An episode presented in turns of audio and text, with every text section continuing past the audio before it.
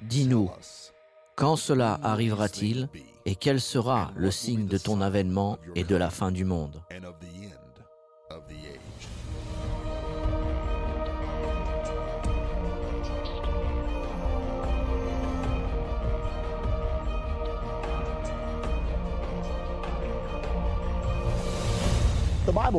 La Bible prophétise qu'une religion mondiale arrivera.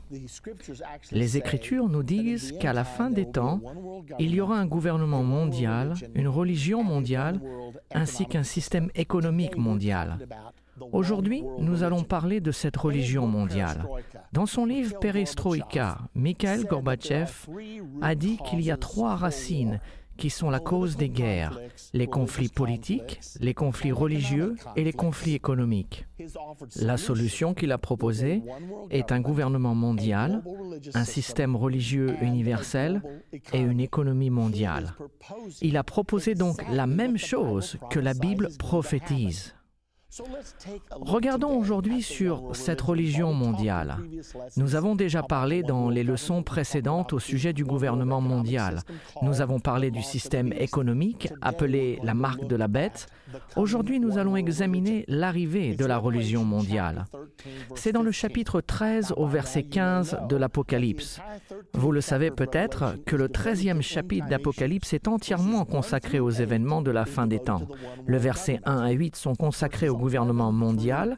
Les versets 11 à 14 sont consacrés au système religieux mondial et aux dirigeants de ce système, le faux prophète. Et les versets 16 à 18 traitent le système économique mondial, la marque de la bête. Donc regardons au verset 15 d'Apocalypse 13. Et il lui fut donné d'animer l'image de la bête, parlant de l'Antichrist, afin que l'image de la bête parle et qu'elle fasse que tous ceux qui n'adoraient pas l'image de la bête soient tués. Vous pouvez voir que ce nouvel ordre mondial de la fin des temps contiendra un élément d'adoration. Nous ne savons pas exactement quelle forme il prendra, cela pourrait être simplement un regroupement des fois. Votre religion est aussi bonne que ma religion, je respecte la vôtre, vous respectez la mienne.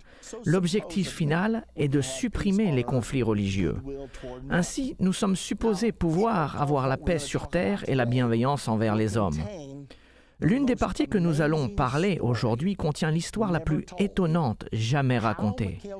Comment Mikhail Gorbatchev et le pape Jean-Paul II ont secrètement planifié la chute du mur de Berlin et la naissance du nouvel ordre mondial. Ceci va absolument vous étonner. Cependant, avant d'entrer dans les détails, nous devons découvrir de quel côté cette puissante organisation, l'Église catholique romaine, se trouve. Il y a plusieurs déclarations faites par les derniers papes qui nous donnent un bon aperçu du rôle joué par l'Église catholique romaine dans l'établissement de ce gouvernement mondial qui a été prophétisé. Et il est très intéressant de voir ce que disent réellement les papes, car l'Église catholique romaine comprend un milliard de personnes et beaucoup croient qu'il parle aussi pour les protestants qui sont, eux, 1,1 milliard. Ainsi, si vous mettez ensemble les protestants et les catholiques, vous avez un tiers de la population mondiale.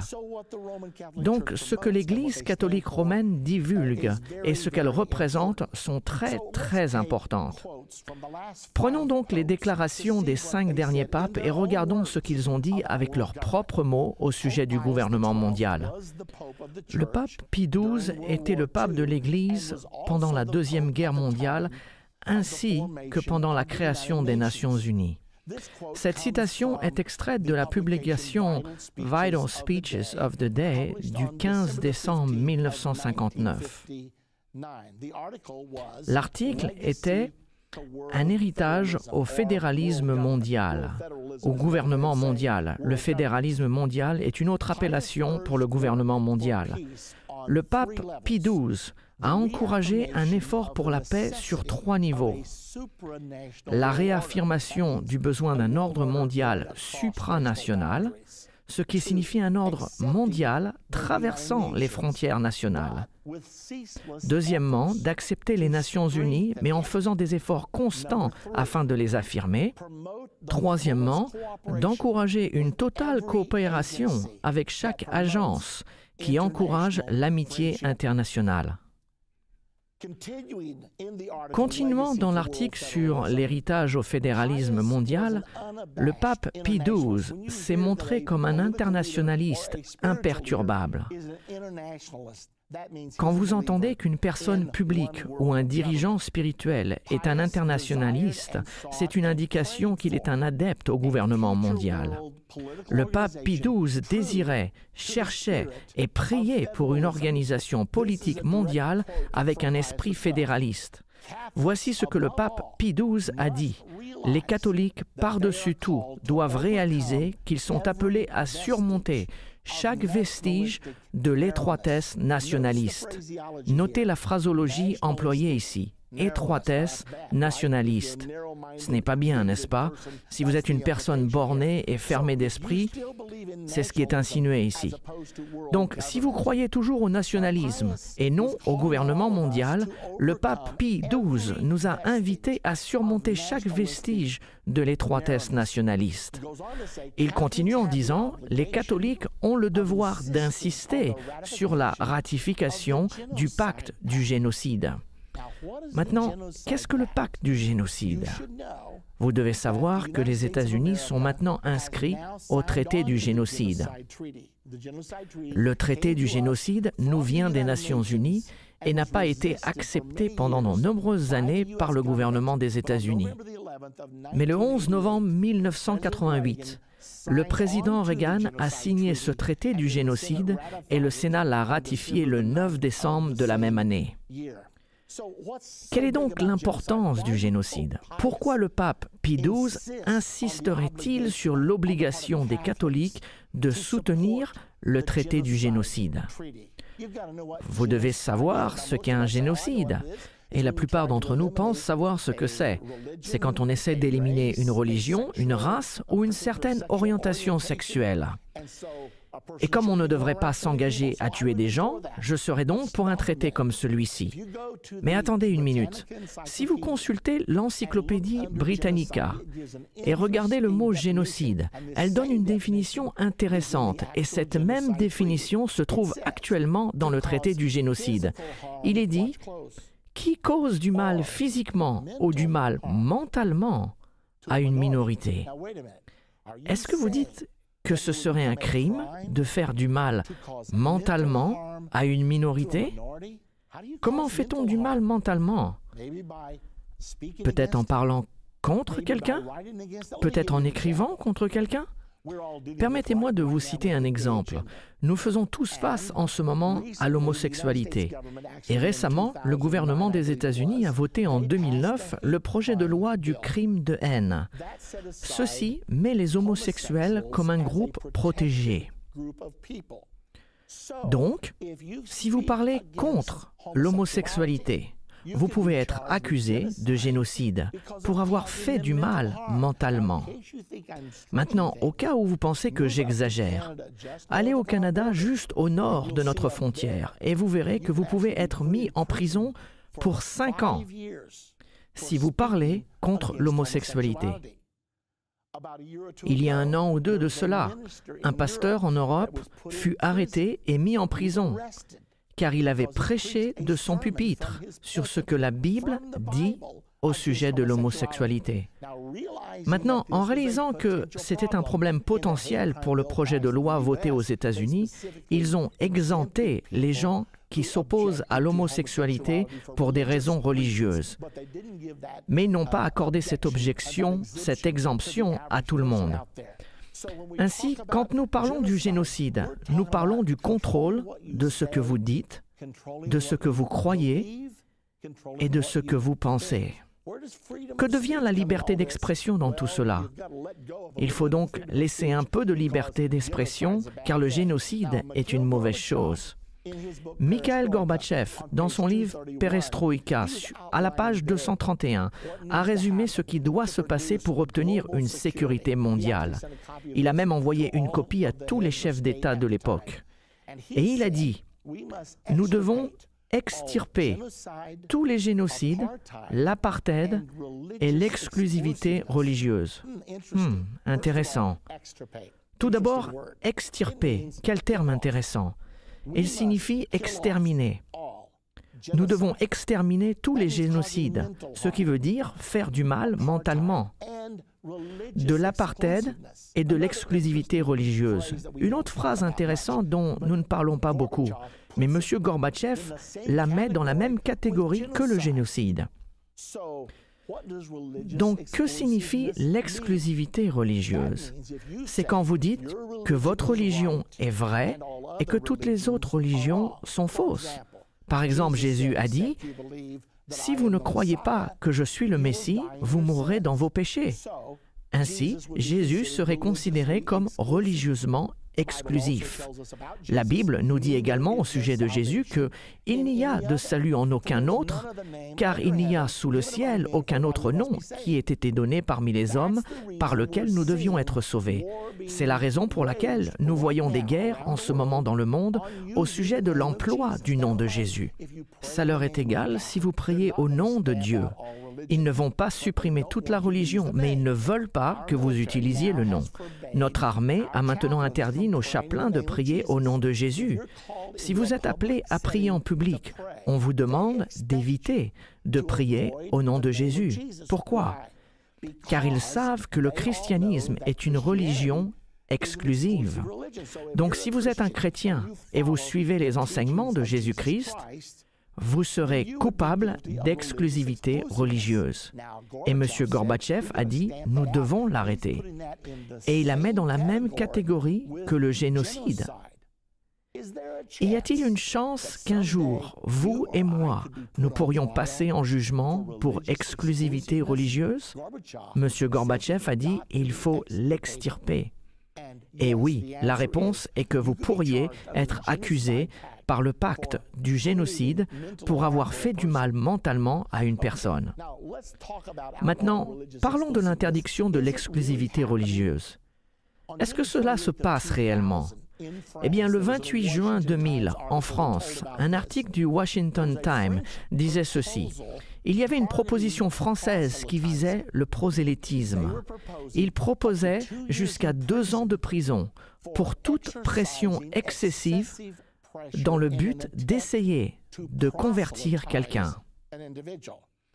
Maintenant, dites-moi, qu'est-ce qu'une pression excessive? Si vous invitez quelqu'un à votre église une fois, est-ce que cela est permis? Et si vous l'invitez plus d'une fois, disons deux ou trois fois? J'ai demandé à une personne qui était adepte de cette pensée et voici sa réponse. Oui, si vous leur demandez une fois et qu'ils ne veulent pas y aller, et que vous leur redemandez, cela deviendra une pression excessive.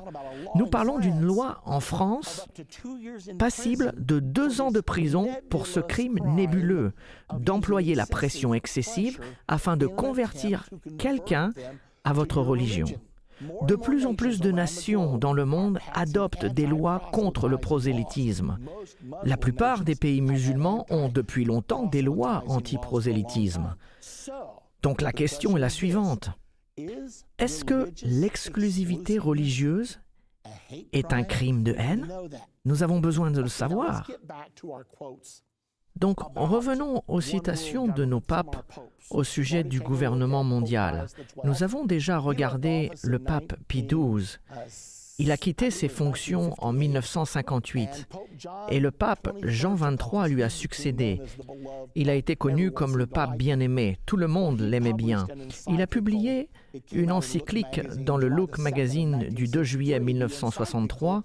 L'encyclique était Pacem in Terris, ce qui signifie paix dans le monde ou paix sur la terre avec son appel aux Nations Unies à devenir plus égales à l'importance et à la noblesse de ses tâches. l'encyclique du pape a plaidé pour la création d'un gouvernement mondial, avec toute la puissance de sa meilleure preuve théologienne sur l'existence de Dieu. Ces mots ne sont pas les miens, je suis en train de les lire dans le Look Magazine. Dans le langage du Vatican, Pacem in Terris, ou la paix sur terre, appelle le gouvernement mondial une autorité publique, mais le définit comme ayant la puissance universelle et doté des moyens appropriés pour la poursuite efficace du bien commun. Le pape a soutenu qu'un tel gouvernement devait être créé car toutes les nations deviennent maintenant interdépendantes un appel à l'action par le pape Jean XXIII, remontant aux années 1958 à 1963 pour un système de gouvernement mondial. Maintenant, souvenez-vous ce que nous faisons aujourd'hui. Nous prenons du temps pour prouver que tous les papes des temps modernes ont été des croyants et des initiateurs de l'établissement du gouvernement mondial.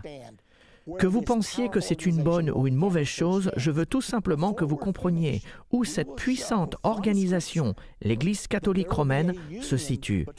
Avant la fin, nous vous montrerons par les Écritures qu'il y aura une union entre la politique et la religion pour former ce système de gouvernement mondial prophétisé et vous saurez qu'elle est bien plus avancée que ce que nous pensons. Notre prochain pape est le pape Paul VI. Son encyclique s'appelle Populorum Progressio.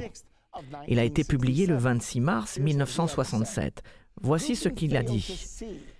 Qui peut ne pas voir le besoin et l'importance de la réalisation progressive d'une autorité mondiale capable de prendre une mesure efficace sur le plan judiciaire et politique? Les délégués aux organismes internationaux, fonctionnaires, membres de la presse, professeurs et éducateurs, vous devez tous réaliser que vous avez votre rôle dans la formation d'un nouvel ordre mondial. Le pape Paul VI, il a quitté ses fonctions en 1978. Son successeur, le pape Jean-Paul I a régné seulement 33 jours, puis il fut assassiné. Nous n'avons donc pas d'écrit de sa part, mais nous aurons beaucoup à dire sur son assassinat plus tard. Et nous arrivons ainsi au pape Jean-Paul II, l'un des papes les plus populaires des temps modernes. Il a appelé à un nouvel ordre mondial tout comme les autres. Ceci vient de la presse du Vatican du 2 janvier 2004 et a été publié par CNN. Le pape Jean-Paul II a accueilli ce jeudi le Nouvel An avec un nouvel appel pour la paix dans le Moyen-Orient ainsi qu'en Afrique et la création du nouvel ordre mondial basé sur le respect de la dignité de l'homme et de l'égalité parmi les nations. Cette année, Jean-Paul a dirigé ses pensées vers les conflits en cours dans le monde, mais il a insisté sur le fait que pour ramener la paix, il faut un nouveau respect pour les lois internationales, et la création d'un nouvel ordre international basé sur les objectifs des Nations Unies. Remarquez qu'on revient toujours vers les Nations Unies, car les papes ont toujours été d'énormes défenseurs des Nations Unies bien avant même leur existence. Le pape Jean-Paul II est décédé il y a quelques années de cela, et le pape actuel, Benoît XVI, a pris ses fonctions. Et il a lui aussi publié une encyclique en 2009. Une encyclique étant un écrit présentant au monde les sujets qui sont importants au pape. Cette encyclique s'appelait Caritas in Veritate, signifiant la charité dans la vérité. Il dit, face à la croissance persistante de l'interdépendance mondiale, on ressent un énorme besoin, même au milieu d'une récession mondiale, d'une réforme de l'Organisation des Nations Unies. Et ce pape, le pape Benoît XVI, aime les Nations Unies, mais il veut les réformer. Et il continue, de même pour les institutions économiques et la finance internationale, pour que ce concept d'une famille de nations puisse acquérir de vraies dents. Le concept de la communauté mondiale ou de la communauté internationale ou la famille des nations, pour que ce concept puisse développer de vraies dents. Remarquez le terme de vraies dents. À quoi servent les dents? Les dents servent à mordre, les dents servent à faire exécuter. Et le pape Benoît XVI dit que nous devons réformer les Nations Unies et leur donner de vraies dents afin de faire exécuter leur volonté sur la terre. Dans son encyclique, le pape Benoît XVI continue en disant Pour contrôler l'économie mondiale, pour restimuler les économies frappées par les crises, pour éviter tout déclin de la crise actuelle et de ces déséquilibres qui en résulteraient pour réaliser le désarmement total, la garantie de nourriture et la paix pour assurer la protection de l'environnement et réglementer la migration de tout ceci. Il est urgent d'avoir une véritable autorité politique mondiale. Voici beaucoup d'informations ici. Donc, gérer l'économie mondiale, c'est le numéro un. Et il pense qu'il faut un gouvernement mondial pour cela. Et il continue et dit que le désarmement est l'un des plus importants messages des Nations Unies. Elles veulent désarmer le monde de sorte qu'il n'y ait plus d'armes pour tuer, donc plus de guerre. Toutefois, ils veulent que les Nations Unies aient quand même une armée à eux. Et personne ne semble se demander que se passera-t-il si toutes les armes disparaissent et que seules les Nations Unies sont armées. Qu'est-ce qui se serait passé si Adolf Hitler avait pris le contrôle du système du gouvernement mondial avec la seule armée restante? Nous avons détruit l'équilibre des pouvoirs qui pourraient empêcher un tel scénario. On dit que cela n'arrivera pas, cependant la Bible nous dit que c'est exactement ce qui va se passer. Donc le désarmement, la sécurité de nourriture, on dirait que c'est la marque de la bête où tout le monde devra avoir un numéro sans laquelle il sera impossible d'acheter ou de vendre. La protection de l'environnement, de grandes conférences sur l'environnement sont en cours. Nous devons avoir un traité mondial qui lira et forcera le monde contre le réchauffement global. La réglementation de la migration, un autre problème que nous avons, le problème de l'immigration. Et il dit que cette autorité de gouvernement mondial, les Nations Unies, est la réponse. Besoin urgent pour une véritable autorité politique mondiale. Et une véritable autorité politique mondiale signifie simplement un gouvernement mondial. Pierre Boilon, évêque de Verdun en France, l'a résumé probablement le mieux avec la plus grande franchise. Ceci est un extrait du livre Le Concile et le futur par Mario Vangali. Le 8 octobre 1965, M. Boilon a dit Par conséquent, nous devons accentuer la grande responsabilité morale afin d'autoriser une autorité internationale à empêcher les guerres. Le monde entier doit se rendre compte que si cet établissement, les Nations Unies, doit entrer en vigueur, chaque nation doit renoncer à sa souveraineté ultime pour cette autorité universelle. Vous aimez cette idée? Toutes les nations se débarrassent de leur souveraineté. Nous avons donc un gouvernement mondial. Et il continue en disant, ceci est une obligation. Si les nations, si les chefs d'État, si l'opinion publique n'acceptent pas cette renonciation, alors, en réalité, ils votent pour la guerre malgré leurs beaux discours. Ils votent pour la guerre malgré leurs beaux discours sur la paix. Nous avons donc examiné toutes ces citations pape après pape.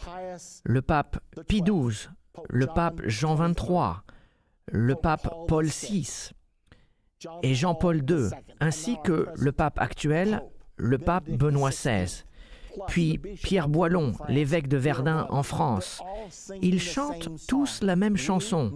Nous devons avoir un gouvernement mondial et il nous le faut dès maintenant. Où est-ce que tout cela va nous amener? La Bible nous dit qu'un gouvernement mondial arrive, mais elle nous dit également qu'une religion mondiale va coopérer avec ce gouvernement mondial. Nous pouvons voir la plus grande religion sur Terre, le christianisme, étant représenté par le pape, et il est considéré comme la tête du christianisme. Et il y initie avec ferveur un gouvernement mondial. Dans la prochaine partie de notre leçon, nous allons étudier au sujet de la relation spéciale entre le pape Jean-Paul II et Mikhail Gorbatchev et comment, ensemble et secrètement, ils ont œuvré en coulisses pour réaliser la chute du mur de Berlin et la fin de la guerre froide. Mesdames et messieurs, je ne vais pas simplement spéculer, mais je vais vous présenter des documents à l'appui. Je vais vous donner citation après citation afin que vous puissiez voir que le pape Jean-Paul II et Mikhail Gorbatchev se sont rencontrés et ont planifié dix ans avant la chute du mur de Berlin. Et vous verrez comment tout a culminé le 9 novembre 1989. Vous ne voulez pas manquer la prochaine partie de notre leçon.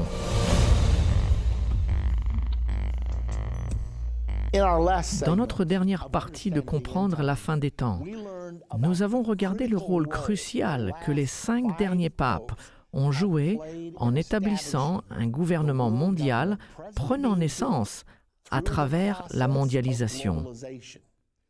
Dans cette partie, nous apprendrons au sujet de la relation secrète entre Mikhail Gorbatchev et le pape Jean-Paul II. Nous verrons comment ils ont travaillé ensemble pour faire tomber le mur de Berlin et acheminer le nouvel ordre mondial. Il s'agit de l'une des histoires les plus étonnantes qui se soit passée.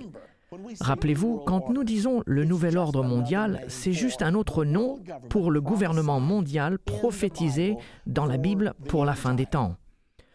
Retournons en arrière dans l'année 1917. C'est en 1917 que la révolution bolchevique a pris le pouvoir sur l'Union soviétique. La révolution bolchevique a continué en Union soviétique jusqu'à la Deuxième Guerre mondiale. Et en 1942, le communisme ne dominait qu'un seul pays, l'Union soviétique, ce qui représentait environ 6% de la population du monde. Cependant, en 1962, le communisme dominait sur 50% de la population. Maintenant, pensez à ceci. 6% en 1942, 50% en 1962. C'était une révolution étonnante qui balayait notre monde. Comment cela s'est-il passé? Ce qui s'est passé, c'est qu'à la fin de la Deuxième Guerre mondiale, à Yalta, on a donné à l'Union soviétique le contrôle de toute l'Europe de l'Est.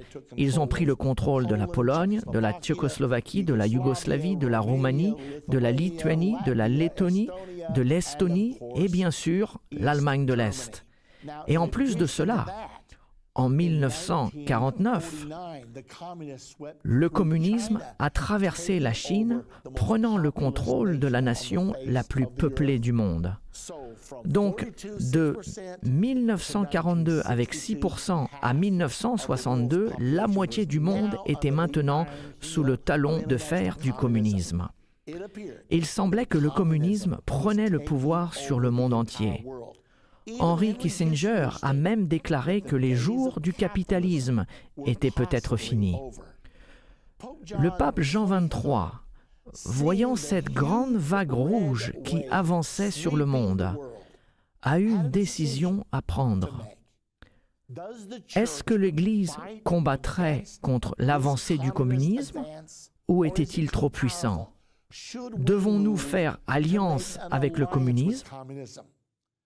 l'Église était plus favorable vers une économie de type socialiste qu'une économie d'entrepreneurs. Il l'appelait la justice sociale et il pensait qu'il était temps pour une redistribution de biens légitimes. Par conséquent, en 1961, le pape Jean XXIII a appointé M. Agostino Casaroli afin de créer des liens avec le monde communiste. Eh bien maintenant, avançons jusqu'en 1978. Alors que je voyageais dans la ville de Chicago, j'ai allumé ma radio et il y avait un débat en cours et ils interviewaient un homme du nom de Malachi Martin. Il venait juste d'écrire un livre intitulé Le dernier conclave. Cela a attiré mon attention. Je savais que le conclave était l'élection d'un pape. Et je savais que le dernier conclave signifiait la dernière élection d'un pape. Que disait cet homme et qui était-il? J'ai continué à l'écouter et je me suis aperçu que Malachi Martin était un prêtre jésuite et il était un prêtre catholique jusqu'au jour de sa mort. Il était donc un connaisseur. Il avait enseigné à l'Université du Vatican à Rome pendant six ans et en plus, il était un ami intime du pape Jean XXIII. J'étais donc intéressé par ce que cet homme avait à dire.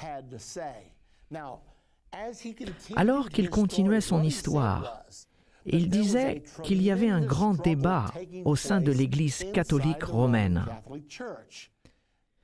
Il pensait que le prochain pape devait être communiste.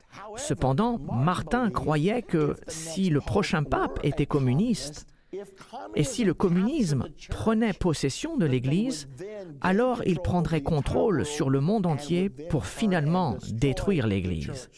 J'étais si intéressé par ce qu'il disait car les prophéties de la Bible disent que c'est ce qui va se passer dans l'avenir.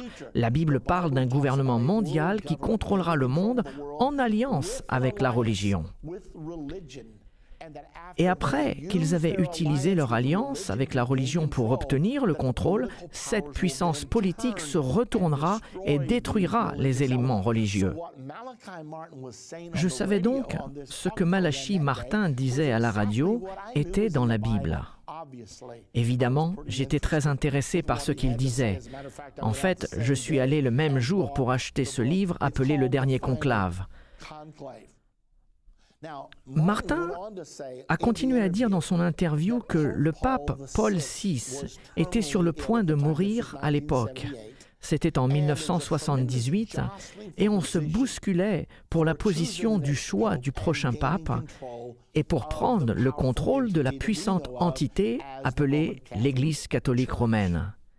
Et plus tard, en 1978, le pape Paul VI est effectivement mort. Le conclave s'est réuni et un nouveau pape a été élu. Le pape Jean-Paul I était le nom qu'il a pris pour régner.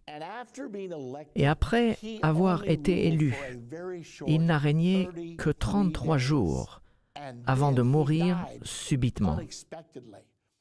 J'observais tout le processus en essayant de déterminer si le pape de Malachi Martin était élu pour purifier l'Église de la corruption et remettre l'Église dans sa mission spirituelle, ou si le pape élu allait être pro-communiste.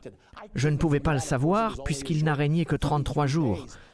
Mais tandis que j'essayais de comprendre tout cela, le pape est mort. C'était étonnant car on disait que ce pape était en bonne santé, il n'était âgé que de 65 ans et n'avait jamais eu de problème cardiaque dans sa vie, et néanmoins, ils ont dit qu'il était mort d'une crise cardiaque pendant la nuit. Je ne savais pas quoi penser. Alors que j'étudiais, en lisant des articles pour essayer de comprendre, j'ai remarqué un livre intitulé Au nom de Dieu par David Yalop. Et tout de suite après, un autre livre est sorti intitulé Pontife de Gordon Thomas et de Max Morgan Wheat. Puis un autre livre par Malachi Martin est sorti. Ce livre était intitulé Le Vatican.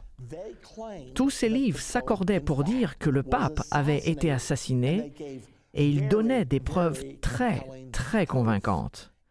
Dans son livre Le Vatican, Malachi Martin a dit qu'il avait été assassiné.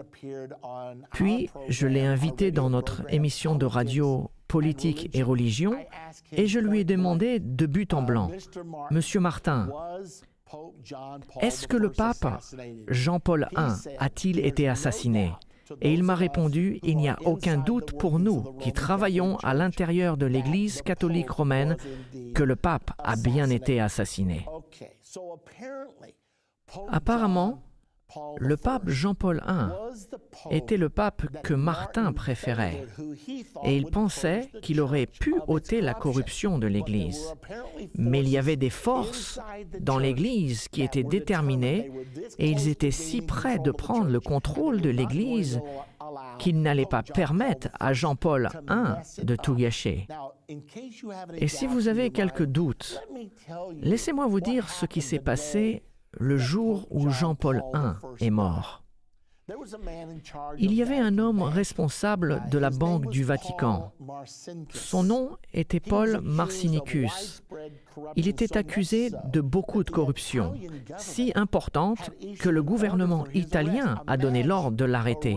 Imaginez-vous arrêter le banquier du Vatican. Il a évité son arrestation en restant à l'intérieur des murs du Vatican. Vous savez probablement que le Vatican est un État souverain par lui-même et le gouvernement italien n'était pas autorisé à entrer pour exécuter cette arrestation. Ainsi, il a évité l'arrestation. Eh bien, le pape Jean-Paul I avait ordonné que Paul Marcinicus ne soit plus responsable des milliards d'euros de la Banque du Vatican. Et ce même jour, il a demandé qu'une sanction soit donnée au puissant archevêque de Chicago, le cardinal Cody. Il a été dit deux ou trois ans auparavant que Cody avait détourné de l'Église 1,3 million de dollars pour une femme en Floride. Quand cela est devenu public, il a dit qu'elle était une cousine éloignée qui avait besoin d'aide. Cependant, après une petite investigation journalistique, il s'est révélé qu'elle était une amie du cardinal Cody.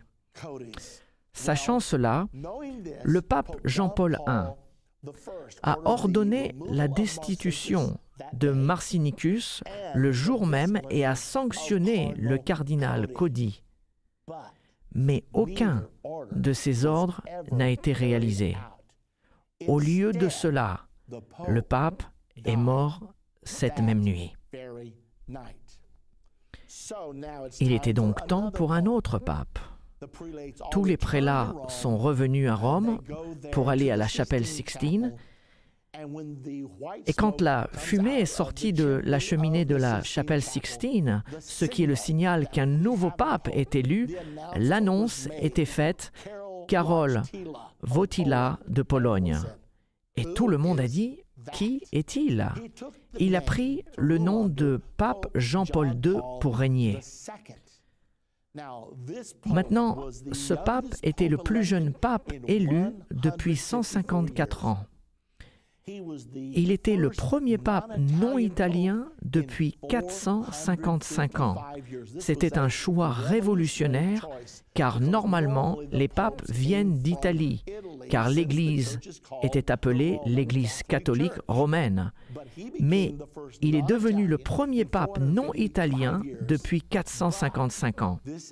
Mais voici la chose la plus importante. Il était le premier pape à venir d'un pays communiste de toute l'histoire de l'Église catholique romaine. Et la chose qui l'a rendu célèbre était qu'il a présidé en Pologne l'Église sous le communisme pendant 45 ans. Et l'Église a non seulement survécu, mais elle a prospéré sous cette organisation, cette alliance entre le catholicisme et le communisme. Et pendant que les votes étaient comptés dans le conclave pour déterminer qui serait le nouveau pape, savez-vous ce que M. Voltila lisait pour passer le temps? La revue communiste internationale, la publication officielle du communisme international. Étonnant, n'est-ce pas? Puis, dans la première année de son règne, il est allé aux Nations Unies pour donner un discours. Et durant son discours, il a souhaité une redistribution massive des richesses, ce qui est tout simplement la base de la plateforme du communisme. Il s'est avéré que le communisme a eu au moins un pape qui pouvait travailler avec eux si ce n'est un pape communiste. Et à la page 560 de son livre Le Vatican, il est intéressant de voir les choses que Malachi Martin avait à dire sur ce pape. Martin a déclaré que ce nouveau pape a dit à ses proches collaborateurs, je planifie de faire de la Pologne un modèle. Nous leur montrerons aux soviétiques comment faire fonctionner le socialisme. Le socialisme ne fonctionnait pas bien pour la Russie soviétique, car les gens étaient payés, qu'ils travaillent ou non. Il n'y avait aucune motivation à travailler. Alors l'économie du bloc soviétique s'effondrait de plus en plus. Ce pape a donc dit, nous pouvons leur montrer comment cela doit marcher. Tout cela était dit en 1979. Le pape a dit, je ne prévois pas de dire aux soviétiques comment nous allons les enterrer, mais plutôt leur montrer comment résoudre le problème dont ils savent eux-mêmes que cela va les enterrer. Je vais leur donner un modèle où la religion, la moralité et la vie culturelle sont totalement détachées et indépendantes du contrôle politique. Et une personne de l'entourage du pape a demandé, ce modèle serait-il la Pologne? Le pape a hoché la tête. Mais plus qu'un modèle pour les soviétiques, nous aurons aussi produit un modèle pour toute l'Europe. Maintenant, pensez à cela. Souvenez-vous que le pape Jean XXIII avait établi M. Agostino Casaroli comme agent vers les communistes dans les années 1961. Qu'a fait le pape Jean-Paul II pour M. Agostino Casaroli? Il l'a nommé en 1979 pour être le secrétaire d'État du Vatican. Il a mis cet homme dont la spécialité était d'établir les alliances entre le communisme et le catholicisme, et il le met maintenant à la tête des affaires étrangères de l'Église catholique romaine. Choix intéressant. C'était en 1979. En 1980, une union de travailleurs était formée en Pologne appelée Solidarité. Elle était conduite par M. Lech Walesa. Il était un dirigeant syndical et également un catholique romain très fervent. Quand ce syndicat s'est formé, des choses intéressantes se sont passées. Tout d'abord, les communistes l'ont craint. Que fait ce pape? Ils savaient que le pape était derrière tout cela. Les communistes ont donc banni ce mouvement syndical en Pologne et ont mis Lech en résidence surveillée pendant deux ans. Cependant, c'était au même moment qu'un nouveau jeune fougueux dirigeant s'élevait à l'intérieur de l'Union soviétique, et son nom était Mikhail Gorbatchev. Et au début des années 1980, il gagnait de l'autorité, prenant de plus en plus d'influence. Et finalement, en 1985, il était élu en tant que président du Politburo soviétique et est devenu le dirigeant de l'Union soviétique.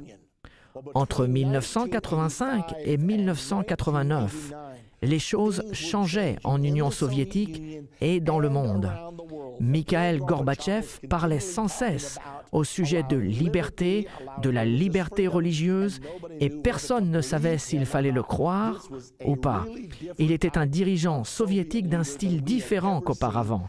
Et finalement, en 1989, N'oubliez pas qu'Agostino Casaroli travaillait dans l'ombre en tant que secrétaire d'État du Vatican et il établissait toujours des relations avec le monde communiste. En 1989, le parti syndical Solidarité en Pologne était légalisé et autorisé à se présenter aux élections. Le syndicat Solidarité a remporté l'élection en Pologne avec une très grande majorité. Avant cela, il y a eu des efforts de réforme dans d'autres pays communistes sous l'influence soviétique, mais les chars soviétiques étaient venus en force pour l'estomper. Je parle de la Hongrie en 1956, je parle de la Tchécoslovaquie en 1968. Les chars se sont avancés, écrasant les mouvements réformistes. Donc tout le monde retenait son souffle lorsque le mouvement Solidarité a gagné l'élection et allait gouverner la Pologne. Est-ce que les chars allaient recommencer? Eh bien la réponse est non. Et puisque les soviétiques n'ont pas envahi la Pologne, très rapidement, la révolution a commencé à traverser les autres pays soviétiques. Et un pays après l'autre abandonné le régime marxiste et adopté un gouvernement plus libéral. On l'a appelé la révolution de velours. Plusieurs mois au cours de l'année 1989 étaient étonnants à observer. Et finalement, lorsque cette révolution de velours a traversé l'Europe de l'Est, Mikhail Gorbatchev est allé au centre du problème, au rideau de fer, au mur de Berlin. Il est allé en Allemagne de l'Est et a rencontré le chancelier Erich Honecker. Son message à Honecker était de se joindre à cette révolution ou bien d'être mis de côté. Je n'oublierai jamais quand j'ai lu ces déclarations et que j'ai pensé que Gorbatchev était favorable à ces choses. J'ai été stupéfié alors que j'observais cela. Eh bien, le point culminant de la révolution de velours était dans l'effondrement du mur du Berlin le 9 novembre 1989. Je me souviens me dire, qu'est-ce que Gorbatchev pense de tout cela? Peu après, j'ai vu une vidéo de lui applaudissant alors que le mur est en train de tomber. Il était donc complice dans ce plan. Ceci est intéressant. Seulement 20 jours après que le mur soit tombé, Mikhail Gorbatchev, le président George Bush père et le pape Jean-Paul II se sont rencontrés pour un sommet. Ils sont sortis de cette réunion et ont annoncé la naissance du nouvel ordre mondial. Le magazine USA Today du 30 novembre 1989, juste 21 jours après la chute du mur de Berlin, avait une photo du pape Jean-Paul II rencontrant Mikhail Gorbatchev en première page. C'était la première fois qu'un dirigeant communiste se réunissait au Vatican avec le pape. Il est intéressant de voir ce que le magazine USA Today disait sur leur première page. Le pape a été un conseiller au mouvement Solidarité depuis sa conception en 1980. Le prêtre de Lech Walesa, Henri Jakowski, n'était jamais très loin du dirigeant du mouvement Solidarité. Maintenant, les soviétiques savaient cela il savait que la main du pape travaillait avec celle de Lech au travers de son prêtre, Henri Jankowski. Cet article a même montré une photo du pape avec M. Gorbatchev ensemble. Et pendant les présentations, lorsque M. Gorbatchev a été présenté au pape, Devinez à qui a été donné l'honneur de faire les présentations. Vous avez probablement déjà deviné, M. Agostino Casaroli. Nous voici en 1961 recevant pour but de construire des liens entre le catholicisme et le communisme. Et maintenant, le voici introduisant fièrement le pape Jean-Paul II à Mikhail Gorbatchev. Mission accomplie. La chute du mur de Berlin était en fait la naissance du nouvel ordre mondial. Time Magazine, le 11 décembre 1989, déclarait ceci.